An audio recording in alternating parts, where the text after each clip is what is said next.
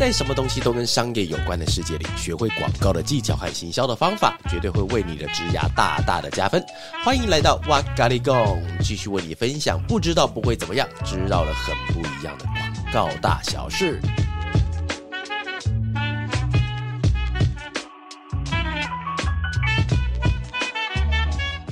Hello，大家好，欢迎又来到哇嘎哩供，我是娃娃，我是 Evelyn。耶，相信各位朋友在进入职场以后，难免都会遇到一些比较心机的伙伴啊、哦。那没遇到的，我先在这边恭喜你们，恭喜老爷，贺喜夫人。真心希望我们大家都不要遇到了。但如果是学生或是刚踏入职场，我们经历还不多的朋友，更是应该来听听看这集的分享。那我先帮各位打一个预防针，让大家有个心理的准备。那如果未来，你们遇到比较心机重的同事，在你受伤之余呢，记得上网把这一集重新再翻出来听，然后把它印下来之后，去打那个心机鬼的脸上，好吧？小人退散，记得再把这一集翻出来听一下。耶！对，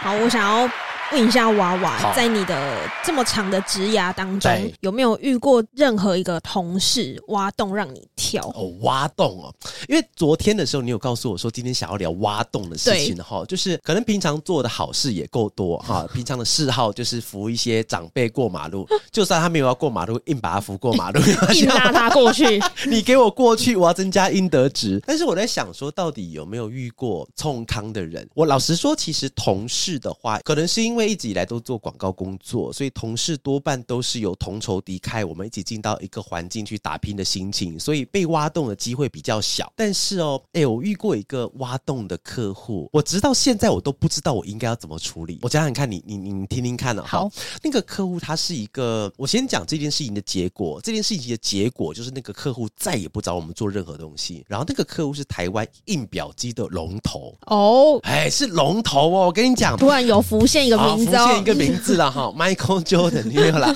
因为那个时候，呃，你就想象一下当时的状况是那个逻辑是这样子哈，就是呃，我娃娃法乐法乐呢，我们有一间公司，就是原来帮这间影印机的公司做广告的广告公司的人，我们就把它称为叫 A 小姐好了，A 子啊，A 子她今天就带着，她就介绍这个案子到法乐这边来，然后所以我们所有去听的时候，A 子一定会在现场，因为有点像是我们算他的呃有甲方，他是乙方，那我是丙方哈，这样比较好去说明。然后那 A 子就在带我们去，然后其实，在前几次相谈都很盛欢，因为当时算是我们公司刚草创初期。那之前有听过我的节目就知道，我们草创初期是拿命去玩的。对，任何一个小案子啊，或者是今天预算不够、时间不够，我管你呢，我就是要做出一个名堂来。所以其实什么东西我们都是用生命去做。但是那一次的案子就很可惜，就是因为我们那天前面都相谈甚欢，然后在我们的纸本提案都 OK，然后到了画面提案那一天的时候，就出现一个问题了。什么问题？因为其实客户有跟 A 子讲了一些他们一定要做到的东西，没有这个东西不行。但是 A 子没有跟我们讲，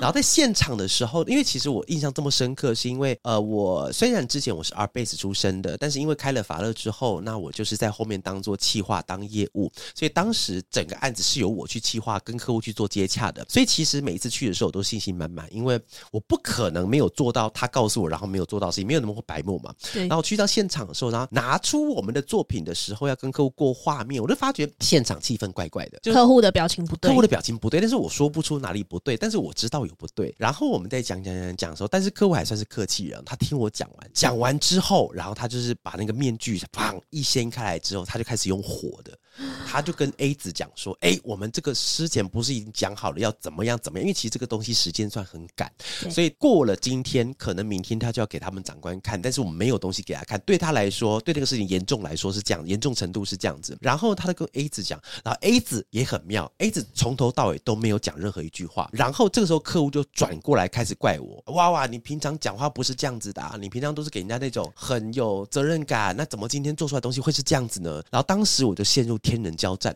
有恶魔娃娃跟天使娃娃在讲话，因为我在他们的对话里面，我听出来是 A 子没有告诉我客户讲的一些事情，是他没有传达过来，所以现场我就陷入个交战啊！我问你，如果你是你，你会怎么办？好难哦，很难，对不对？就是你会把错自己揽也不对，可是怪他也在那个场合也不太恰当，就不知道该怎么处理。但是我先讲我的，刚才先讲过嘛，这客户再也不理我，所以我处理的方式其实是吞下去。然后客户就讲讲讲，然后我说好，那这样我知道了，那我回去又做修改。因为其实，在现场的时候，虽然那个时间是飞快的进行，但是对我来说，很像一直过不去，你知道吗？因为我很少，呃，因为。呃，像你有跟我做事会知道，其实我虽然外表看起来大喇喇，但是我是非常专注于细节上的人，对，很谨慎的人。对，所以这件事情他犯的那个错误，已经不是谨慎的问题，不是不谨慎的问题，是不可能会犯出这种人类的错误。但是因为我就犯了那个错误，而且在后来的时候，我就判断说，看我到底要不要讲。后来就好吧，那我就不讲好了，那我就不讲，就学一个经验这样，学一个经验。然后客户就私底下好跟 A 子讲说，就是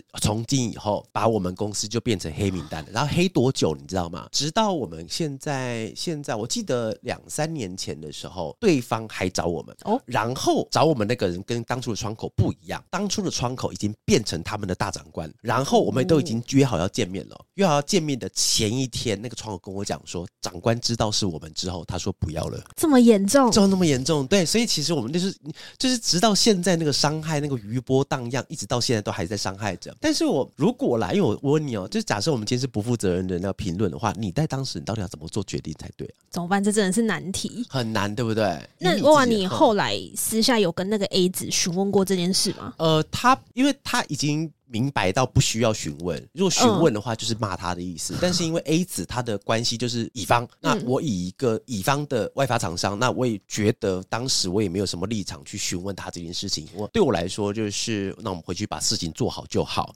只是因为这件事情对于客户来说，也很重要。那 A 子他从头到尾也没有站在我们的身边去讲，他没有跟我们讲这件事情，所以余波荡漾到十数年后，我现在还在为这件事情苦恼。等于他就把这件事情放在那当没有他的事，他没有事，他没有事情。那之后他们是不是继续合作，我就不知道了，因为我已经完全被排除在这个计划之外了。对啊，所以你说有没有冲康呢？这次的冲康印象是蛮深，这个应该算冲康对不对？蛮像的，不知道他到底是不是刻意不传达？他一定不是刻意的，他不是他不是刻意的。我觉得他就是他就是忘记，就是然后但是怎么会忘掉这么严重的事情的话，就无从得知。但是因为我们跟他们是一起去提案的，然后他也没有必要刻意忘记，或是刻意让我去出那个锤，很像也没有。那个必要，因为他毕竟也是乙方的代表。因为最后那个案子我们还是做完的。那如果今天是他手上有另外一个名单想要转过去的话，那应该就顺水推舟，让我不要做这个案子，他们把案子接走。哦、但是因为最后我还是老脸拉着，哈，就是把这个事情硬硬生生把它做完。但是那个做其实过程已经很不舒服了，因为不舒服的点不是对 A 子哦，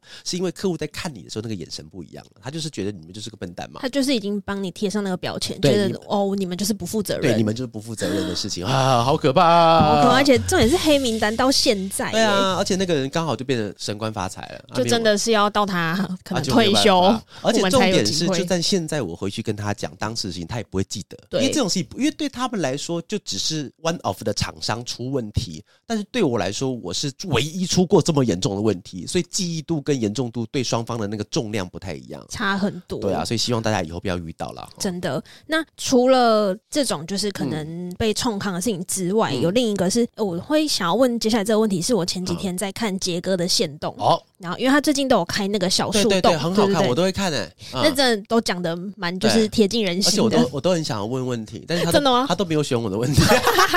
他看到是娃娃，然后这边回答，还有讨厌鬼呢。然后因为就是有一个朋友有问杰哥说他，我不确定他在哪个产业，对，但他就是问说他某一次在公司的时候，明明是他自己做的报告，是他提出的点子，嗯嗯嗯，但是被他的同事抢走了一碗端。对，他的功劳就是被人家整碗端走，端走，然后甚至那个同事就直接去提报了，就提报了。对，就是在会议上可能就跟主管回报这件事了。那他当下其实不知道他到底要不要去跟主管反映说，哎，那其实是我的东西，但被偷走了。对，那我想要问一下，说如果我们今天真的这么不幸运，在职场上遇到这种事，到底要怎么去应对？我觉得我不太清楚杰哥当时怎么回应的哈，那我先讲我的回应哈。就感觉不会被不会不会被 既有的回应影响到的话，我觉得要看时机点呢。就是因为这件事情，它的答案，呃，如果用这个方式看的话，其实答案会有一点直率，叫做说出来跟不说出来。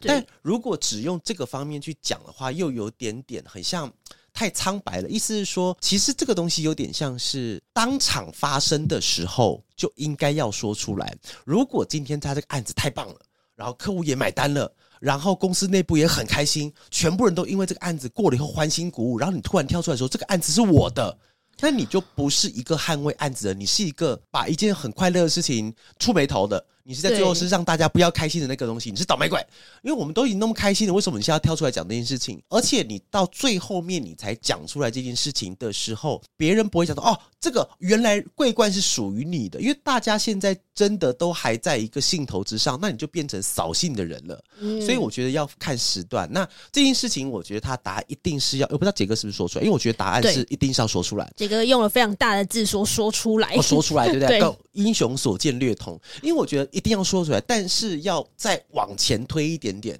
你必须要在这件事情他还没有提案之前就要说出来，因为提案中、提案后，那如果今天大家都很满意的时候，我真的不知道怎么说出来哎，因为说出来的话，你你仔细想哦，说出来的话，因为你看。对于客户跟对于长官来说，我要的目的跟结果是这个案子过，而不是谁做的案子过。所以你在最后面，你在讲说这个案子其实是我的，你听听看，你是长官的话，你会觉得说你是偷别人的 idea，你怎么这么没有团队精神？对，反而你是不是看这个案子成功了，然后你跳出来，你想要一碗端，但是天知道，哎，我跟你讲，你在最后再讲讲出来的时候，你跳到黄河都洗不清，真的，案子就是我的嘛。但是因为老实说，因为其实哦，把这件事情放在。一个正式的广告案子里面的时候，像我们昨天在发想一个案子，那案子其实我们是在想一整年度的东西，然后每一个案子其实每一个人都有一些想法在里面，说百分之百是谁的，那我们也不敢说出来。所以其实，在最后如果都过的话，那就是荣耀属于大家。但是因为他的问题是属于说，到底他的东西是被偷走了，要不要说出来的话，那当然是要说出来，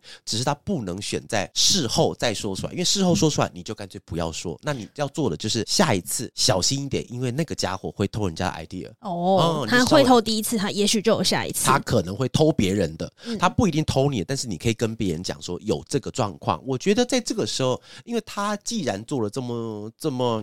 我很难讲他是无耻的事情，这么适合在社会上生存的事情啊，哈，就是一个暗黑的那种事。他既然这样做，表示他会对别人做，那也许就是让大家都对他多一点点的提防，就是让大家先提前有这个戒心啊。然后我建议是要在。事前的时候就一定要先讲出来。所以，如果在那个会议可能是先内部提报的状态下，然后他提出了我的点子，对。那我是要在大家面前吗？还是我就是会议结束后跟主管说，好像有这个事情发生？一定要在会议结束后，就是再怎么样杀人，都是不要在大众大庭广众之下去动你的手，除非那个是你要的目的。嗯、你要的目的就是挑起大家对他的东西的质疑，或者要挑起一场战争，那么你就这样做。哦、但是如果刚才以那个杰哥的那个粉丝来讲的话，他们可能不是这样子的目的的话，那你要的东西就是不要把我东西端走，那你可能就是要找一个能够帮你主持正义的人，那一个现场的人人多口杂，那而且哦，那现场的时候你怎么知道那些人是不是他的人？因为哦，对，如果敢干人家案子，表示他应该在公司有一定的待的时间，那也许他的势力范围比你大。那你讲出来说，因为你又没错，但是你被孤立了，这是很有可能会发生的事情哦。那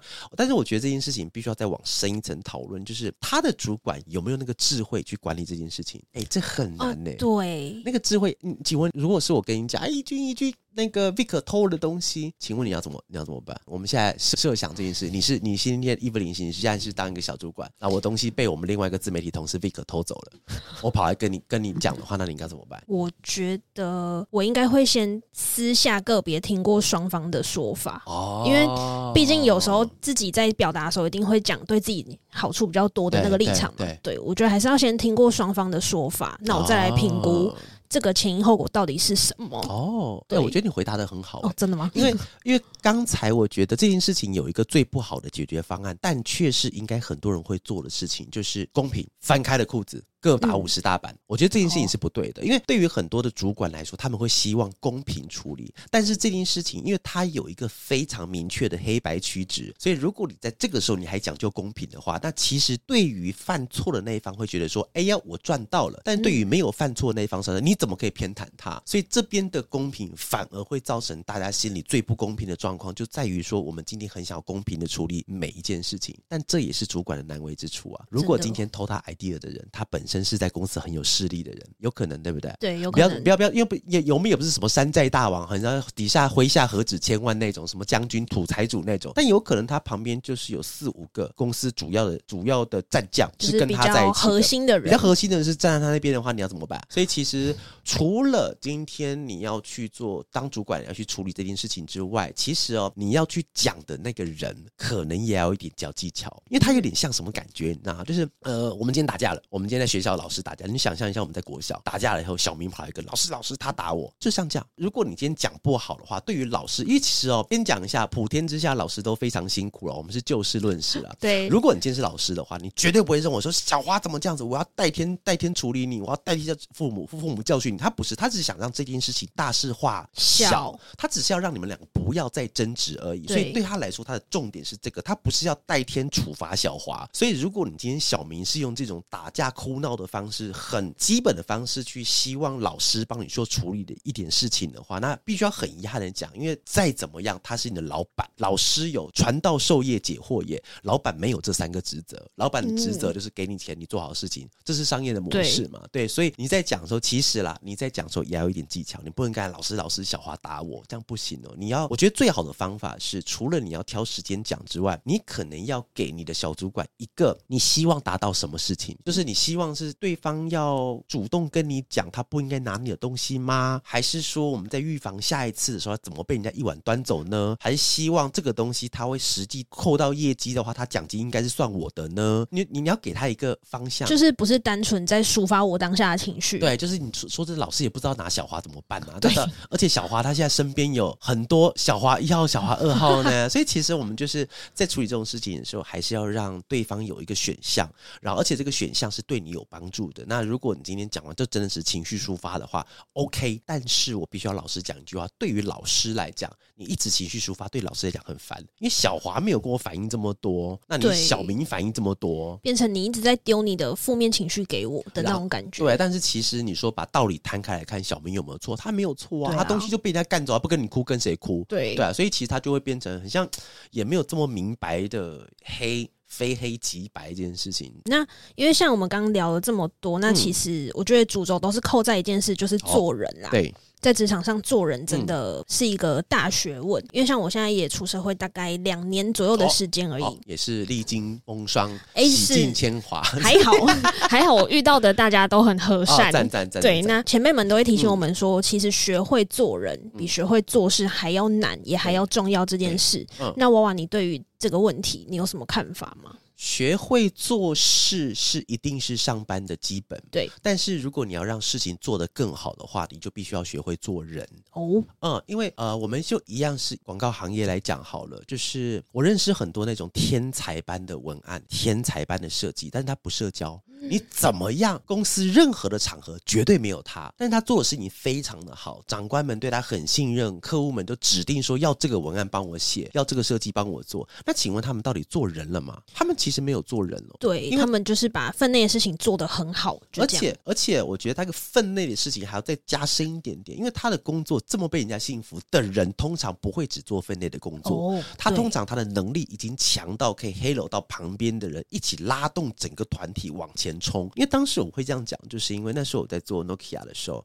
也有一位，因为我是副艺术的，我职位比他高哦，我副艺术长，他是资深设计哦，但他的东西实在是强到乱七八糟。我跟你讲一个那种传奇故事哦，就是他现在人在日本做设计师，然后他的座位是在我的隔壁，然后呢，他做东西的时候，我会拿着零食。坐在他的后面，一边吃零食、喝可乐，看他做东西，因为那个感觉很享受，是一个赏心悦目的画面。因为当时也没有 Netflix 啊，所以我就把它当做是 Netflix，我在追剧，你知道吗？我在追一个设计师的实境秀，我就看着他做，然后他就一边做，然后就跟我讲说他现在在干嘛。但是他因为。他本身不是一个非常